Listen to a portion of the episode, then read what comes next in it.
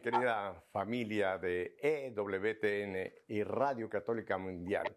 Por segunda vez, feliz año 2022. Sin más, nos vamos rápidamente a Steubenville, Ohio, aquí en los Estados Unidos de Norteamérica, donde tengo el honor y el gusto de contar como mi invitada en este día a la señora Beatriz Silvia McNamara. Beatriz, gracias por acceder a estar con nosotros aquí en Nuestra Fe en Vivo. Muchas gracias a vosotros por tenerme en el programa. ¿Qué tal pasaste Navidad y fin de año allá en este estado donde generalmente, pues por esta época es frión y a veces ya hay nieve? Eh, ¿Qué tal fueron tus Navidades y tu fin de año con tu querida familia? Estupendamente. Tuvimos bastante buen tiempo, no muy frío y pudieron venir los hijos y nietos y hemos disfrutado mucho. Gracias. Qué bueno, qué bueno.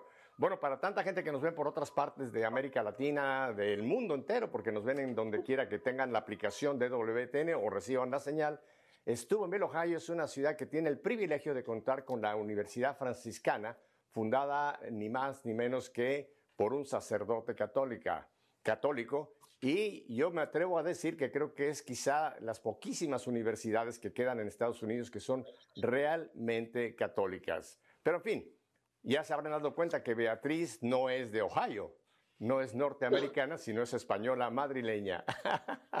Así es. Beatriz, eh, cuéntanos un poquito de ti para que la gente te vaya conociendo y después hablamos del servicio que estás prestando al reino de Dios. Muy bien. Yo eh, nací en Madrid en 1958 en una familia católica, eh, practicante, mis padres, mis tíos, mis abuelos. La fe me la transmitieron de palabra obra.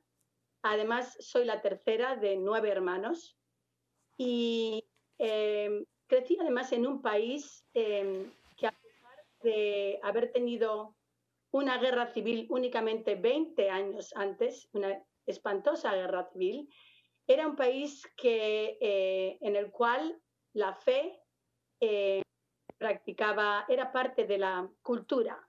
Eh, las iglesias, las catedrales ofrecían todo tipo de, no solo misas, eh, pero los sacramentos, las festividades de los pueblos, de las ciudades, todas estaban relacionadas con los patrones y santos, em, las procesiones en las calles y hasta Quiero decir que los santos los celebrábamos bastante más que los cumpleaños.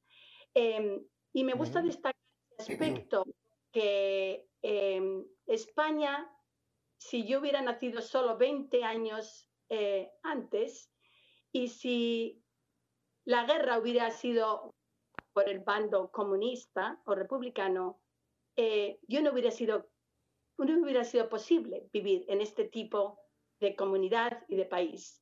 Em, además, la mayoría de los colegios em, eran católicos, así que yo también asistí a un, colegio católico. Y estos estaban subvencionados por el Estado y había un gran apoyo a las familias numerosas de primera y de segunda clase, como la nuestra. Había de primera más de cuatro o de segunda más de, más de seis hijos. Em, mi colegio era el Instituto Veritas, eh, fundado eh, por el hoy en día santo Padre Poveda. Padre Pedro Poveda eh, fue uno de aquellos martirizados durante la Guerra Civil, pero fue el fundador de mi colegio al que yo asistí desde párvulas y todo mi bachillerato, cursos de colegio. Y recuerdo perfectamente en el colegio cómo rezábamos por su beatificación. Esta llegó a ocurrir en el año 1994. San Juan Pablo II le declaró beato y mártir. Y en el 2003, el último viaje de San Juan Pablo II a Madrid, fue declarado santo, no solo mártir, sino santo por toda, eh, no la manera solo de morir, sino su manera de, vivir.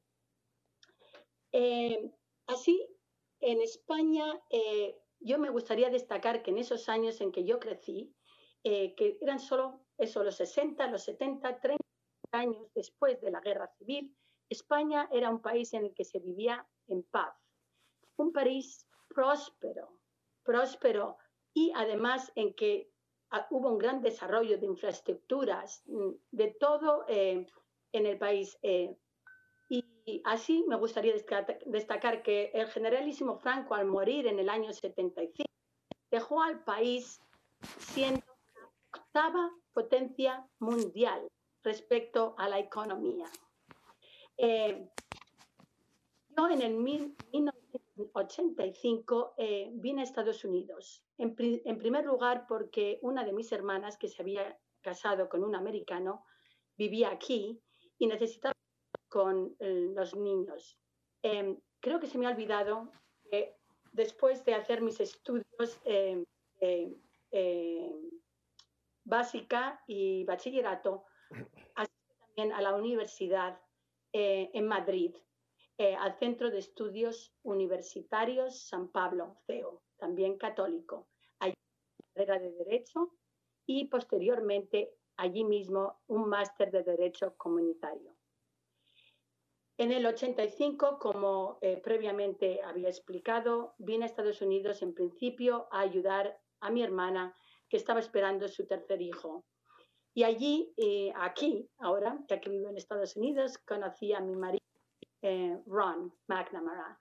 Ron trabajaba en el Capitolio en una comisión que ayudaba a promover los auténticos derechos humanos en, los, en la Unión Soviética y en los países del Este. Así, él continuó trabajando allí eh, todos los años eh, que vivimos, eh, una vez que nos casamos y mientras vivíamos en Annapolis, Maryland, antes de, mudarnos aquí a Steubenville. tuvimos seis hijos, los cuatro mayores son chicos, las dos menores chicas. Y yo comencé, una vez que estaban ya en edad de ir al colegio, empecé a dar clases de español en el colegio al que ellos asistían, colegio católico, que era también el colegio de nuestra parroquia. Y eh, eso hice durante nueve años eh, mientras vivimos allí. En, el 2010 fue cuando nuestro hijo mayor, Patrick, eh, empezaba ya la universidad. Y nosotros, por todo lo que habíamos oído hablar de la Universidad Franciscana de Steubenville, teníamos mucho interés en que viniera aquí. Y creo que además la primera vez que oímos hablar de Steubenville fue en EWTN. Em, y vinimos a acompañarle como freshman en el primer año y en la Oriente em, nos impactó, la universidad nos impactó porque habíamos oído hablar muchísimo de la universidad, habíamos conocido a gente joven que se había graduado de la universidad y que mantenían una auténtica fe y era eso exactamente lo que tenemos para nuestros propios hijos.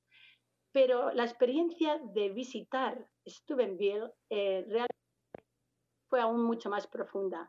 Eh, nos dimos cuenta como la fe eh, era parte de todo en la universidad, no era una clase de teología, era todo, el ambiente, el modo en que se vive en los dormitorios, la, la, gente que llevan a hablar a la universidad, y sobre todo tengo que decir que nos el asistir a misa. Algo tan simple como asistir a misa cuando está llena de gente joven, que todo el mundo está participando, que vive la fe, es algo que impresiona, porque no se ve en todas partes. Y fue la primera vez que nos planteamos la idea de mudarnos a Steubenville, de que mi marido, que llevaba 32 años trabajando en el, desde que acabó sus estudios en Washington, em, eh, cambiara, lo dejara todo y venir a trabajar a la universidad, a cambio de poder mandar a todos nuestros hijos a esta universidad. Y así, em, pronto, poco después de nuestro, hijo empezó en, en, en el 2010, a finales del 2010, Em, la universidad em, empezó un programa, quería empezar un programa para el año siguiente de formación de líderes cristianos. Y necesitaba... Te voy a tener, te voy a tener, te voy a tener un momentito aquí, antes de que entremos ya en el trabajo ya más o menos uh, eh, que conozco que va a ser interesantísimo lo que se está realizando en la universidad.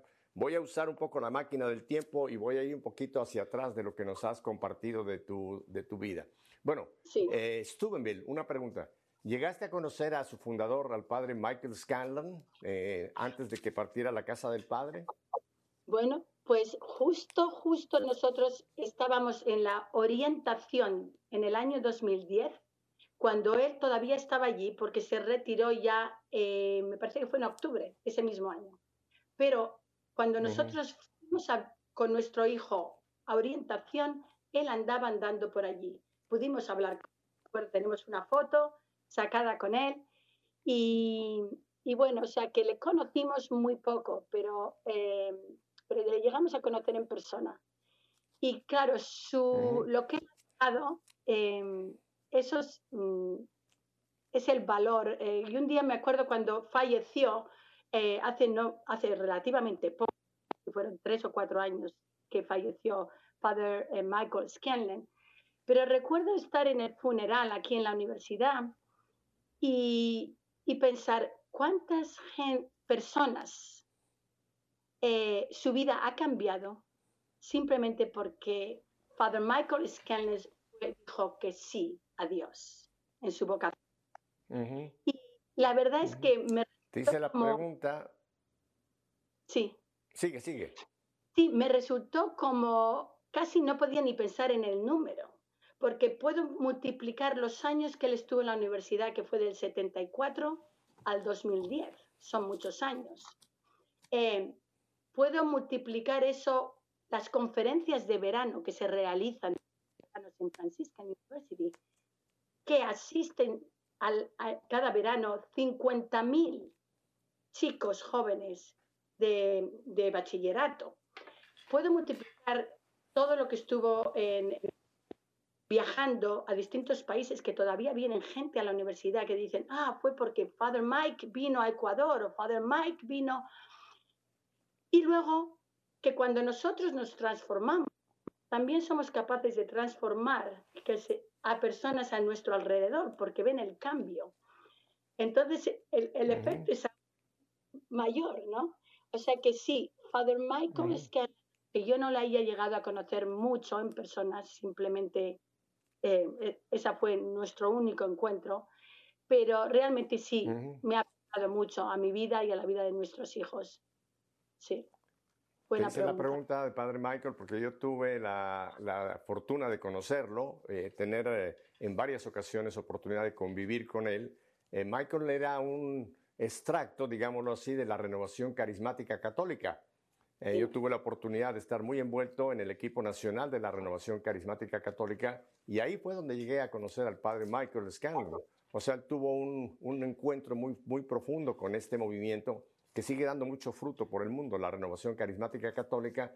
Y cuando él tuvo esa visión de crear esta universidad, hubo, hubo, hubo mucha gente como las cosas de Dios, ¿no? Que le dijeron que era una locura, que una universidad cuando estaba Notre Dame y otras universidades católicas y además en un pueblecito, así le llamaban a Steubenville, pero nunca se imaginaron que lo que es de Dios, como fue WTN, que nació en Birmingham, Alabama, un estado bautista, y allá en, un estado bautista, una monja de clausura inicia una obra que es hoy día EWTN y Radio Católica Mundial. O sea, lo que es de Dios, no importa si nace en Belén, la más pequeña de las ciudades, o nace en Jerusalén. Lo que es de Dios progresa. Así que yo tuve esa, esa dicha de conocer al padre Michael Scanlan y ver la maravilla de, de obra que Dios le encomendó y el fruto, como tú bien lo acabas de apuntar, que sigue dejando, porque aunque él ya partió a la casa del Padre, la obra sigue adelante.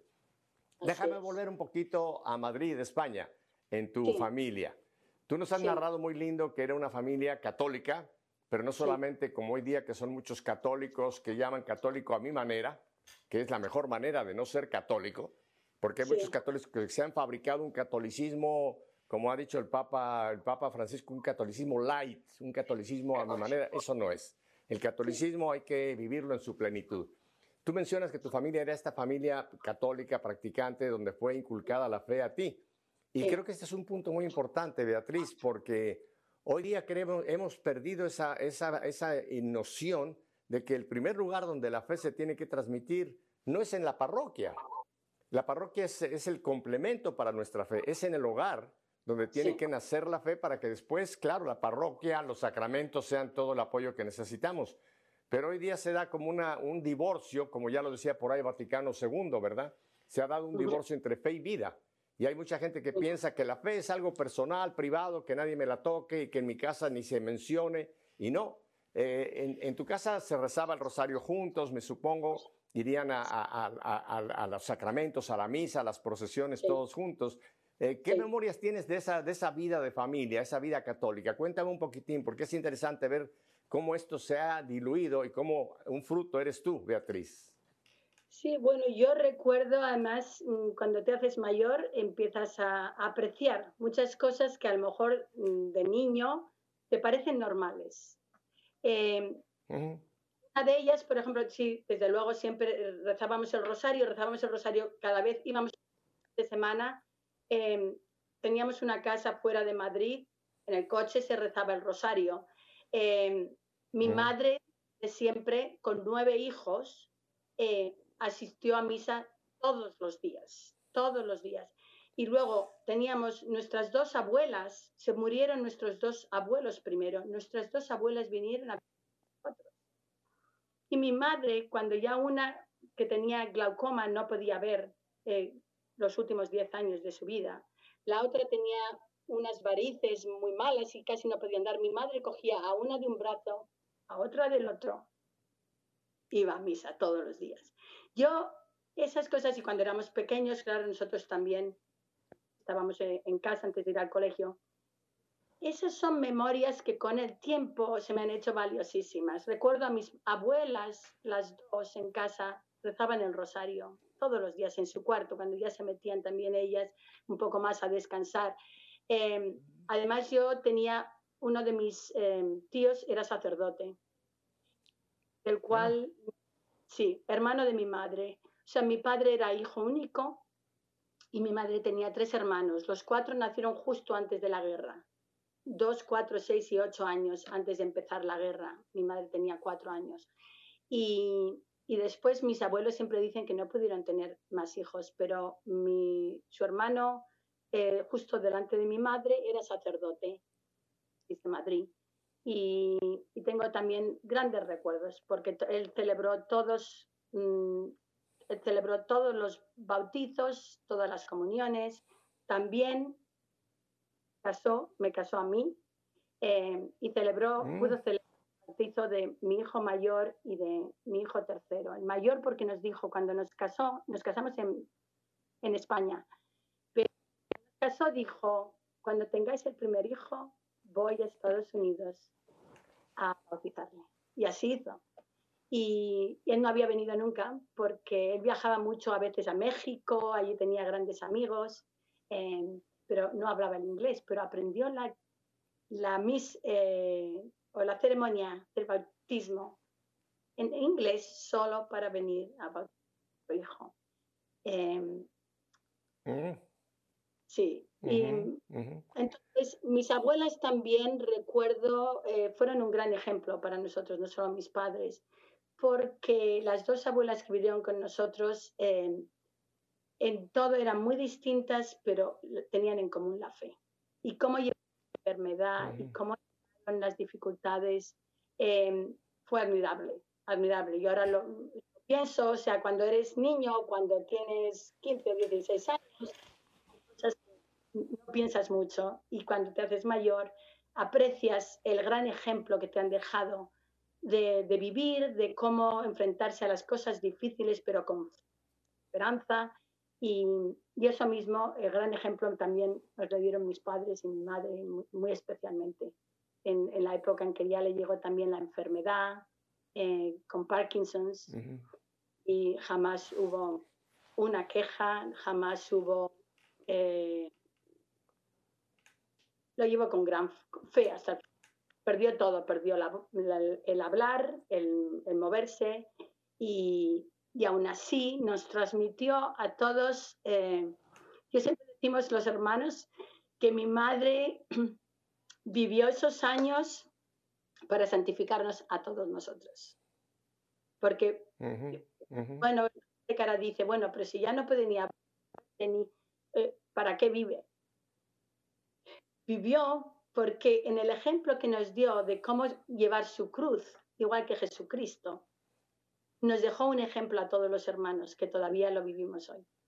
Y bueno, y podría decir más cosas. Tengo también una hermana que es eh, em, discapacitada y, y, ese es el otro ejemplo también que nos han dejado mis padres, eh, es que ella siempre ha sido el centro de la familia y desde que mis padres eh, pasaron, también murieron, ella sigue siendo el centro que nos mantiene los casa otra y todos, yo viviendo aquí tan lejos menos, pero todos mis hermanos también.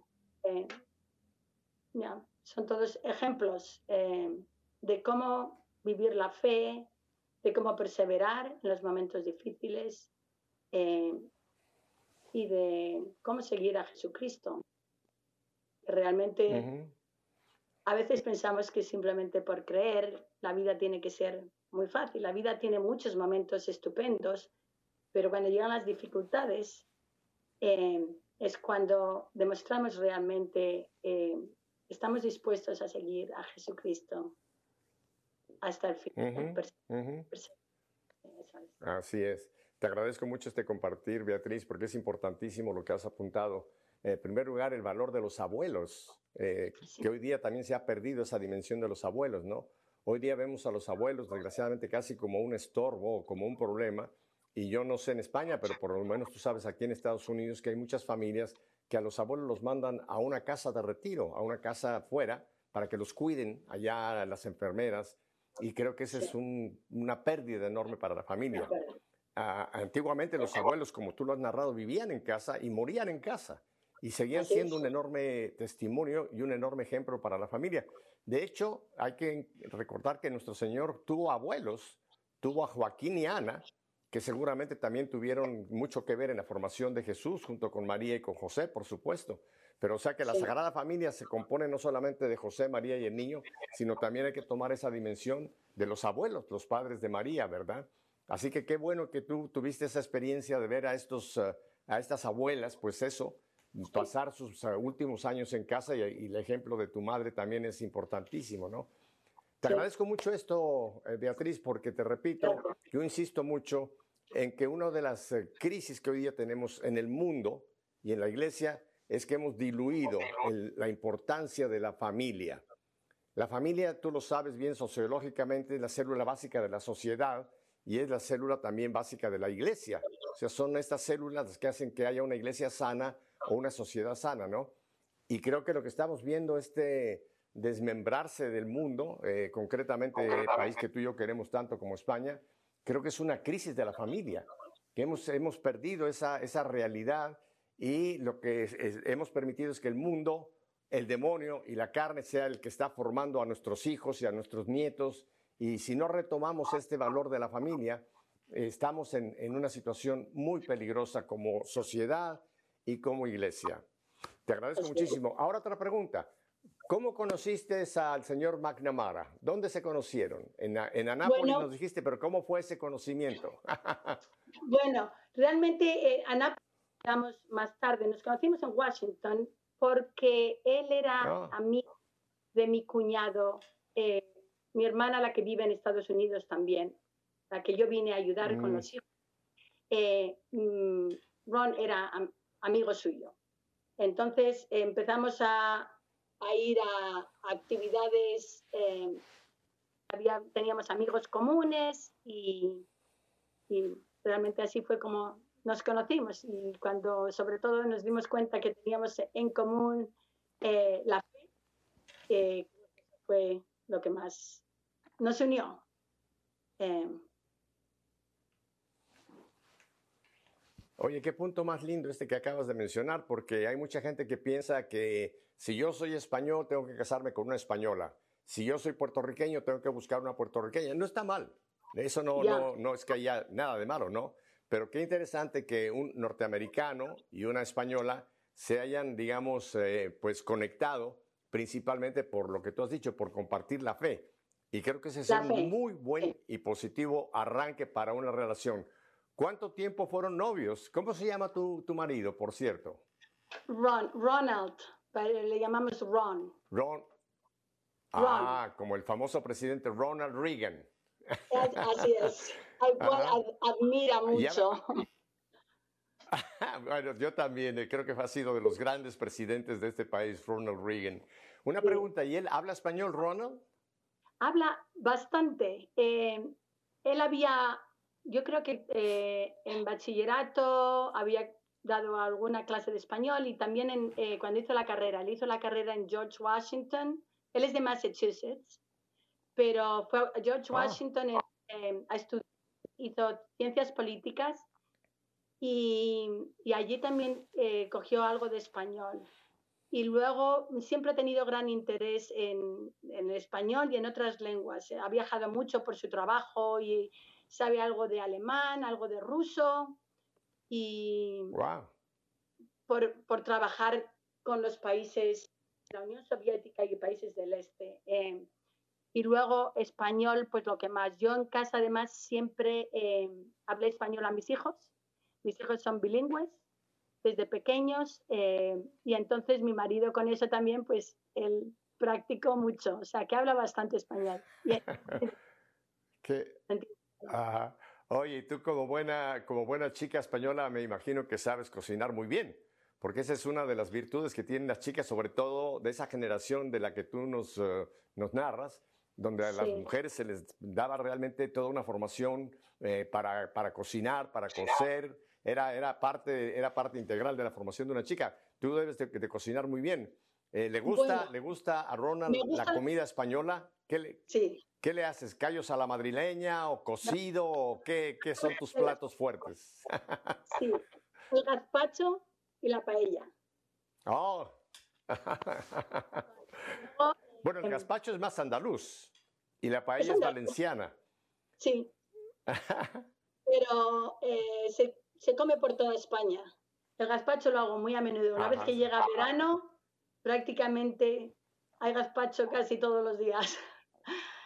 Y, Para quien no sabe qué es el gazpacho, el gazpacho es una, es una sopa fría eh, a base de tomate. Y la paella, bueno, la paella pues nació en Valencia, pues la paella es el plato eh, emblemático casi de España. Pero ¿qué tal, ¿qué tal ese cocido madrileño? ¿Lo sabes cocinar todo el cocido madrileño? no, no lo sé cocinar. No puedo decir que sí, a pesar de ser de Madrid. No, no. Oye, porque ese para invierno, este es para invierno, ese es uno de los platos fuertes. Ahora el cocido con papa, con, eh, con pango, con todo lo que se le coloca, ¿no? Es muy parecido, bueno, no parecido, pero es pariente de algo que viene de, de donde yo procedo. Yo procedo del norte de Asturias y tú sabes que en Asturias hay un plato también muy conocido que se llama la fabada. Que la fabada es un plato fuerte. Con un plato de fabada tienes para, para una semana casi de lo que te ponen en la fabada. Beatriz, en, un momentito vamos a ir a un brevísimo eh, cambio de, segmento para identificar la planta y unos breves mensajes que tenemos. Entonces, solamente para, para, concluir, ¿en qué año es que ustedes se casan y se casan en Madrid? ¿En qué año es que viene el sacramento de matrimonio entre Ronald y tú? Sí, nos casamos en 1990 y nos casamos en España, no en. Madrid, en Marbella. Ah, qué bien. Un lugar muy lindo para, para veranear también. Mi familia tiene una casa en Marbella a la que íbamos en verano y nos casamos el 3 de septiembre, entonces iba a estar allí en, en Marbella y ya lo organizamos allí. Pero sí, en 1990. Vaya, qué bien. Bueno, eh, Beatriz, quédate conmigo. Ustedes no cambien de canal porque se pueden meter donde no deben. Beatriz y yo volvemos enseguida después de estos bellos mensajes, identificación de planta. Volvemos en un par de minutos.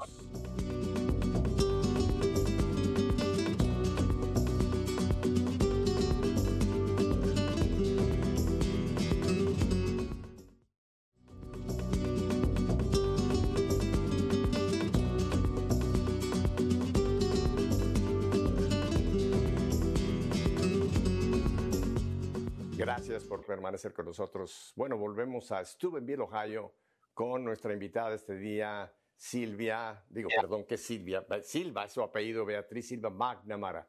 Beatriz, yo te hice regresar en la máquina del tiempo un poquitín, pero ya nos estabas tú empezando a compartir lo que ha sucedido con la llegada de tu esposo y de ti a, Steubenville y lo que estás desarrollando. Cuéntanos un poco en qué estás envuelta, cuál es tu actividad en este momento, uh, Beatriz. Bueno, pues una vez que nos mudamos a Steubenville, em, yo ya dejé de dar clases de español porque eh, vi la oportunidad de poder hacer más voluntariado que hasta entonces no había podido hacer. Em, y en, primer lugar con la universidad. Eh, lo que hago es que eh, el Ministerio de Evangelización de Mujeres, estoy, em, soy consejera de lo que se llama la Universidad Household. Son comunidades cristianas, que hay unas 50 eh, y estas van variando porque son creadas por los propios estudiantes. Algunas 25, 30, 40 años desde que yo, desde que empezaron los eh, households con Father Michael Scanlon. Eh, otros a lo mejor mm, surgen nuevos siempre que haya un grupo de estudiantes que estén interesados. Eh, y estas comunidades pues son o solo, solo de hombres o solo de mujeres. Y lo que sirven es para para que los estudiantes encuentren un grupo como de que sea su familia lejos de su familia. Cuando han dejado su familia y están en la universidad, un grupo de gente que ellos em, pueden confiar en ellos, pueden rezar juntos, hacer actividades juntos y ayudarse, apoyo unos a otros. Y todas estas comunidades tienen a alguien como consejero em, y normalmente es alguien o que trabaja en la universidad o relacionado con la universidad. Y yo eh, en el 2015, eso llevo ahora seis años, fue cuando me pidieron ser consejero de uno de estos grupos y es una de las actividades que realmente disfruto mucho, eh, porque es increíble el ver el, aprecio eh, con que los estudiantes te reciben, el que estés dispuesto a escucharles, a darles un consejo cuando te lo piden, a invitarles a tu casa, eh, cualquier actividad actividades que ellos hacen, a veces también me invitan a mí y es un poco como, eh, como tus propias hijas en, espirituales y eso es algo que llevo haciendo los últimos seis años. También en la universidad hay un, eh, acontecimiento em, que se organiza todos los años que se llama The Beloved, que es todo, asisten como 500 em, mujeres, eh, chicas de la universidad todos los años. Y es un día entero de retiro, de oración, de que se llevan gente a dar charlas, eh, de reflexión, de sacramentos.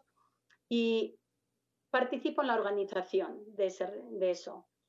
Y Quitando esto también, una vez que me eh, mudamos a Steubenville, eh, durante los primeros cinco años ayudé también consejera y ayudando a un grupo que se llama en el centro de Steubenville em, AIM Women's Center. Es un centro para ayuda a mujeres en em, y eso también era algo que siempre em, algo que siempre había querido hacer y tuve la oportunidad de mudarme a Steubenville. Y la, mm, bueno, también he podido tomar eh, clases de teología, que era algo que siempre he tenido gran interés. Nunca creí que hubiera podido hacerlo, ni por el tiempo, ya que en Anápolis no tenía seis hijos y daba clases. Eh, y encima mm, no teníamos el dinero para, para además pagar unas clases para mí, ¿no? Y cuando nos mudamos aquí, mm, vi que también esa era una oportunidad para aprovechar. O sea, que las he tomado no para sacarme un, eh, una carrera, sino para aprender, para profundizar en la fe, de una en una. Eh, y eso también ha sido una gran eh, ventaja de estar aquí.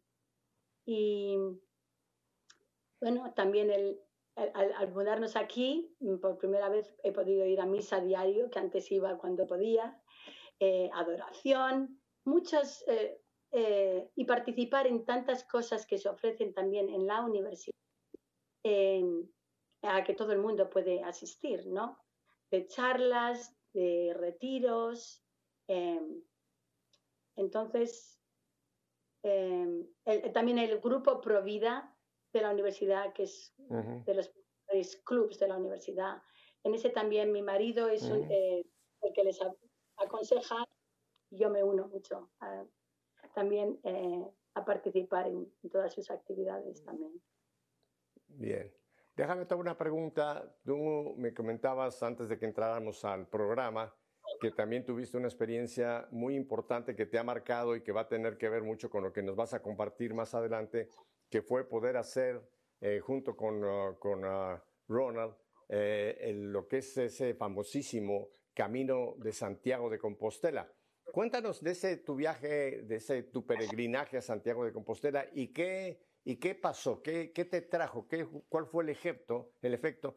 Porque hay gente que piensa que es solamente caminar, llegar a Santiago, tomarse una foto en la, en la catedral, ver el Butafomeiro y se acabó. No, en ti pasó algo. Cuéntanos un poco de esa experiencia del Camino de Santiago. Es muy buena pregunta porque hoy en día, mientras el Camino de Santiago eh, es algo que existe desde el siglo IX, que ha habido peregrinos, eh, dicen que en la Edad Media eh, un tercio de Europa estaba el camino, porque en esa época además tenían que hacerlo de ida y de vuelta, ¿no? Ahora vas de ida y luego te coges el avión de vuelta a casa. Y hoy en día, eh, sí, hay nosotros lo hicimos con, la, con el aspecto de fe y de peregrinaje.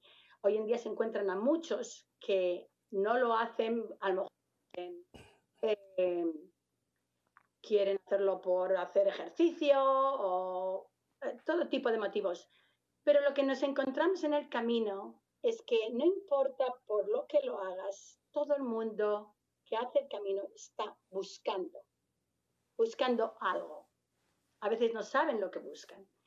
Eh, tienes oportunidad que en el mundo normal no tienes, de llegar a conocer y hablar con la gente, porque todo el mundo empiezas a andar por la mañana hasta que llegas a tu siguiente destino. Tu único eh, fin en cada día es andar de un sitio al siguiente. Y entre medias, tras andas, yo personalmente siempre lo utilizábamos para rezar, para mirar el paisaje, que admirar la, obra de lo que ha creado Dios y para llegar a conocer a otros peregrinos que van pasando, porque la belleza es que los peregrinos al pasar, ninguno pasa como pasamos en la vida, ignorando al que está al lado. Todo el mundo hay la costumbre de decir buen camino. Si yo paso a alguien caminando, yo me doy la vuelta y digo buen camino, y el que me ve a mí también. Y eso da siempre la oportunidad a hablar, a entablar una conversación. Eh, y entonces llega a conocer a muchas personas y, llegan, y te cuentan cosas que en la vida normal no contarías a un desconocido. Pero en el camino somos todos peregrinos y no existe el miedo porque probablemente no vuelvan a verte o a lo mejor te ves una vez más durante el camino, dos o tres veces. Pero eh, hay gran oportunidad eh, de evangelización realmente. Eh, pero si quiero destacar eh, de las lecciones que yo aprendí en el camino, la principal que aprendí y que me ha dejado realmente tocada es, en el camino de Santiago todos hemos puesto gran esfuerzo de tiempo, de dinero, de prepararnos para hacer el camino incluso el comprarte la mochila que puedas llevar, los zapatos que no te hagan. Y luego viene lo improvisto, lo que no puedes prever que va a suceder. El que te salen unas ampollas horribles, me ocurrió a mí en el segundo día. Pero todos sabemos a dónde vamos. todo el mundo hemos empezado el camino sabiendo que vamos a Santiago de Compostela y queremos acabarlo.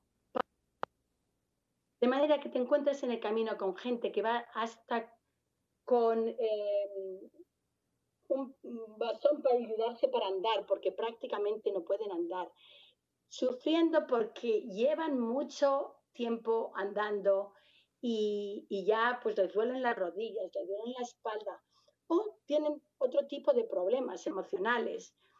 Pero nadie, nadie piensa en porque el camino se hace difícil. Porque todos hemos empezado pensando y organizándonos para llegar a Santiago de Compostela. Cuando te encuentras con un peregrino, le tienes que preguntar, ¿a dónde vas? Todos sabemos a dónde vamos. Te puedes decir de dónde vienes, que hay gente que viene desde todos los países de Europa a andar el camino. Pero tenemos en común nuestro destino y lo tenemos muy claro. Ahí está la lección. La lección es que si eso lo, lo pasas a nuestro peregrinar en la vida, yo me di cuenta que al andar el camino, incluso hablando con los peregrinos que hacen hoy en día el camino, la mayoría de mucha gente en, en la vida no saben a dónde van, en la vida. Nosotros como cristianos sabemos que nuestro destino es la vida eterna con Jesucristo, Dios, you know, con la Trinidad, ¿no? Ese es nuestro destino. Pero en el camino eh, de Santiago a veces parece más eh, real que la vida misma, en el sentido de que en el camino todos sabemos a dónde vamos. Y en el camino la gente aguanta muchos sufrimientos porque quiere llegar al final. Y en eso me incluyo yo misma. Yo lo pasé muy mal porque yo, que pensaba que iba muy preparada, tiene muchísimas ampollas y muchísimo sufrimiento. Pero yo, en un, si hubiera estado en casa, no me hubiera movido del sofá. Pero en el camino estoy dispuesta a llegar hasta el final y acabarlo. Y, y me di cuenta que ese era el mensaje, que realmente el primer mensaje que, que aprendí del camino es que el problema es ese, que en la vida muchas personas no saben a dónde van. Y entonces, si no sabes a dónde van, cuando llegan dificultades, ¿cómo te vas a enfrentar a ellas si ni siquiera sabes a dónde vas? Ese punto hablar? me parece muy, muy importante eh, lo que tú acabas de remarcar, eh, Beatriz, porque efectivamente hoy día una gran parte de la humanidad, yo diría que saben que no son eternos, o por lo menos lo, lo quieren disimular pero creo que todos somos conscientes de que somos mortales. La gente que no tiene fe trata de disimularlo, eh, de no pensar en ello, de pasarlo lo mejor que pueden en esta vida, pero en el fondo yo creo que por más que trates de opacar un poco esa realidad de la partida de esta vida biológica, algún día llegaremos, ¿no? Y creo sí. que los que ya estamos en ese camino de fe, sabemos que vamos a llegar a, esa, a ese tránsito a la vida eterna y nos vamos preparando. Y me encantó lo que tú mencionas, que fue tu propia experiencia, ¿no? Aunque nos salgan ampollas, nos duelan las rodillas, tengamos días mejores, días peores, pero estamos en un peregrinaje. Y esa idea de, de, que estamos de peregrinaje creo que es una gran ayuda para nuestra vida de fe.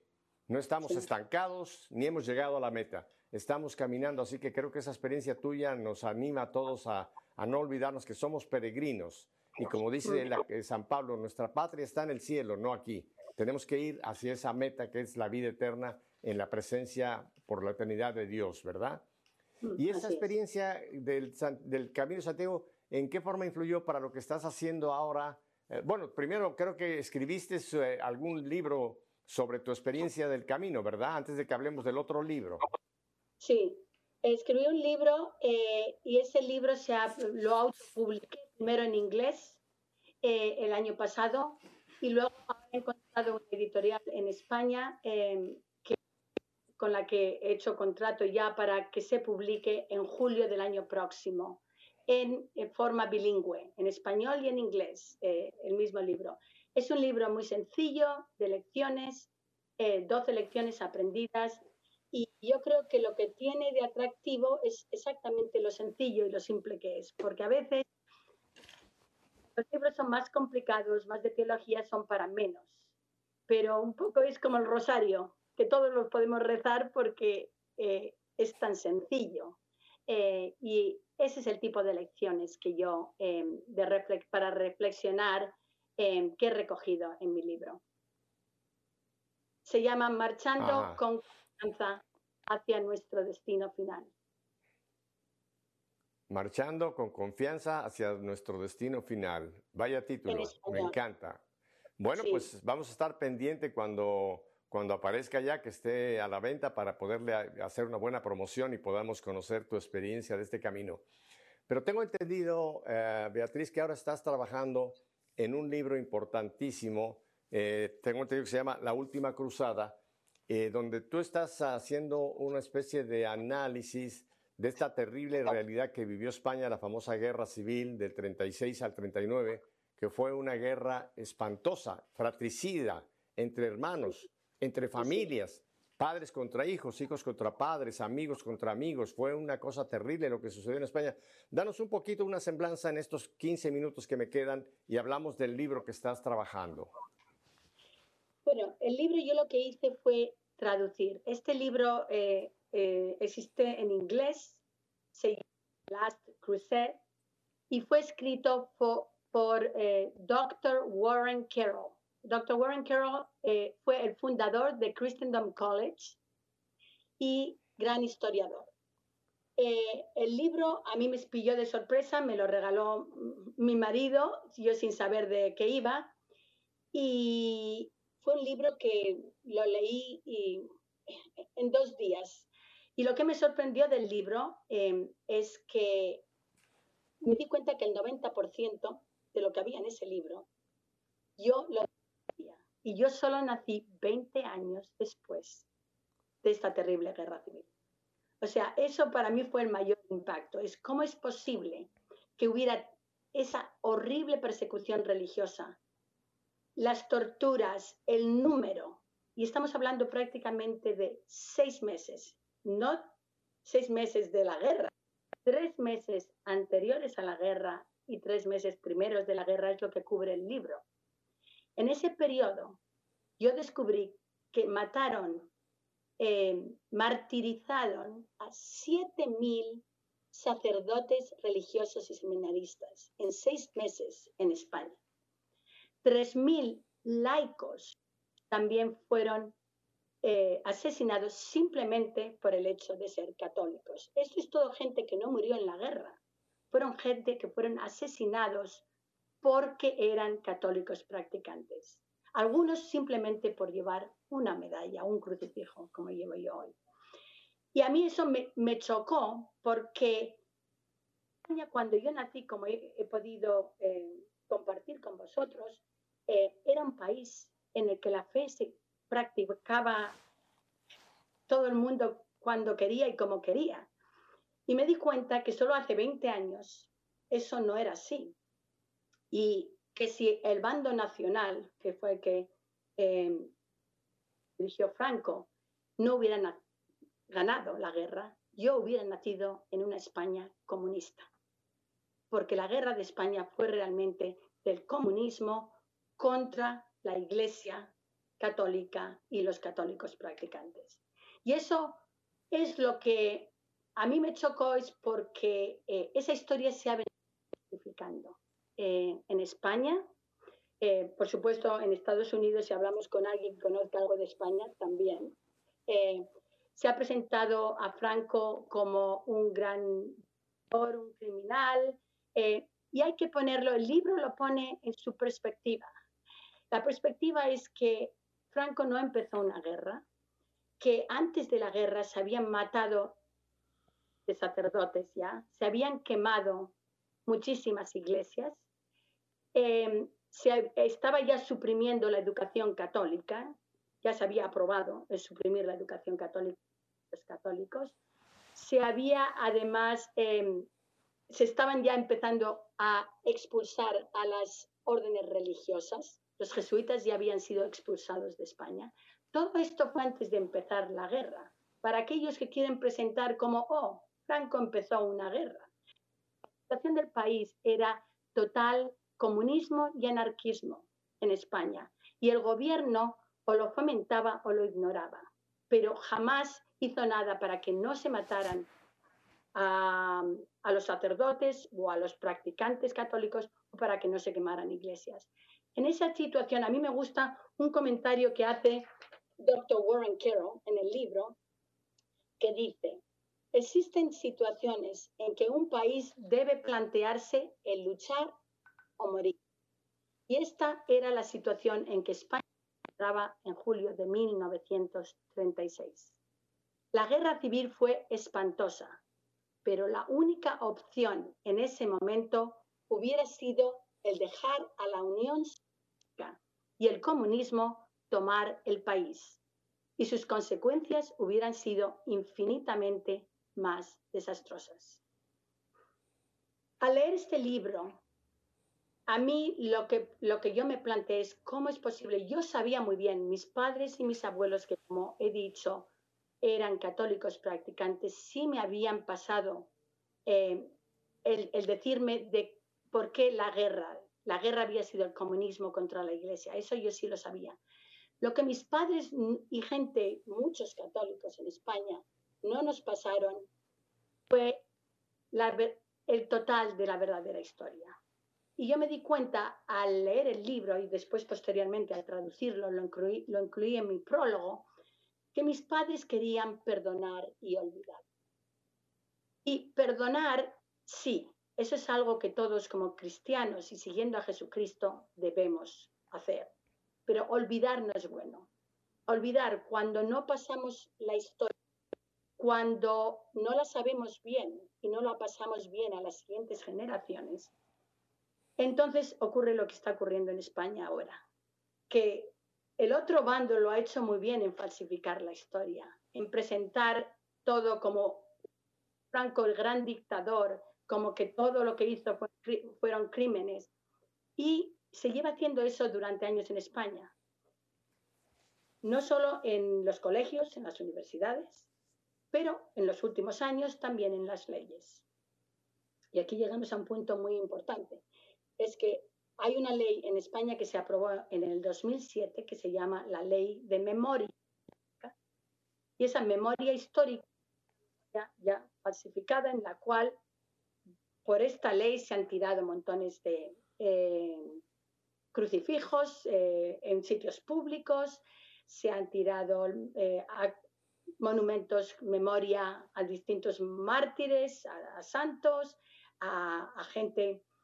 Eh, pero ahora mismo, y el proceso en el que yo, una vez que decidí traducir el libro, eh, para, para pasar, eh, tratar de, de, transmitir esta historia a España que es tan desconocida, en, especialmente hoy si hablamos con, con gente joven, el, el, el uh -huh. si de transmitir eh, Sí, sí, sí. Déjame, sí. Te, déjame, te tengo que resumir porque me quedan solamente un par de minutos, Beatriz. ¿Cuándo, ¿Cuándo estará este libro traducido al español y cuándo la gente que tenga tanto interés como yo mismo también lo tengo, pudieran tener acceso a este material que, como tú dices, es, hay que ir allá? No quedarnos sí. con la historia que nos han presentado, que es una historia ya totalmente distorsionada y falsificada, sino la verdadera historia. ¿Cuándo tú crees que terminarás este trabajo y cómo se pudiera conseguir? en este par de minutos sí. que me quedan, Beatriz? Bueno, este, el libro ya está publicado. Se publicó en abril de este año. Y el, el libro es La última y pone Recuperemos nuestra verdadera memoria histórica. El autor es Dr. Warren Carroll y yo soy la traductora. En el libro aparece con mi libro, eh, con el nombre que tengo en España, que es Beatriz Silva de la Puerta. Este libro se puede encontrar ahora mismo en Amazon, en, en España, realmente en muchas librerías, eh, y está a la venta. O sea que eh, ya está a la venta, creo que se está vendiendo bastante bien, por lo que me dicen. Y, y bueno, lo importante es que eh, está, yo creo que ayudando. Se ha escrito muchísimo sobre la Guerra Civil Española. Esto no es un libro nuevo, lo, lo que tiene de nuevo es que se han escrito muchos volúmenes de historia que ya nadie lee. Y este es un libro conciso que se refiere principalmente a la persecución religiosa. Y entonces, en ese sentido, es fácil de leer. Bueno, Beatriz, pues eh, en televisión como en la radio el tiempo vuela, el tiempo se nos ha concluido. Espero que en un futuro no muy lejano yo pudiera volver a tenerte para que habláramos ampliamente y tú nos dieras eh, una, una visión amplia de lo que ya ha sido tu captación de lo que ocurrió en España, que nos afecta a todos, porque todos tenemos en alguna manera u otra un vínculo con España. Oye, dale un abrazo muy fuerte a Ronald, dale un abrazo muy fuerte a tus cuatro chicas y tus dos chicas, un abrazo muy fuerte para ti y te agradezco muchísimo que nos hayas permitido entrar en tu intimidad y poder compartir este rato contigo. Así que muchas gracias Beatriz y te repito, vamos a volver en un futuro a hacer contacto contigo. Y nuevamente feliz 2022, que sea mejor que los dos que estamos dejando atrás, 20 y 21. Y a ustedes, mi querida familia, ya saben mi despido de siempre. Si Dios nos concede no un año, no un mes, una semana quizá más de vida, Volveremos la próxima semana para seguir haciendo lo que hemos hablado hoy, que nuestra fe sea una fe en vivo. Hasta la próxima semana, bendiciones y otra vez, feliz año 2022. Hasta la vista.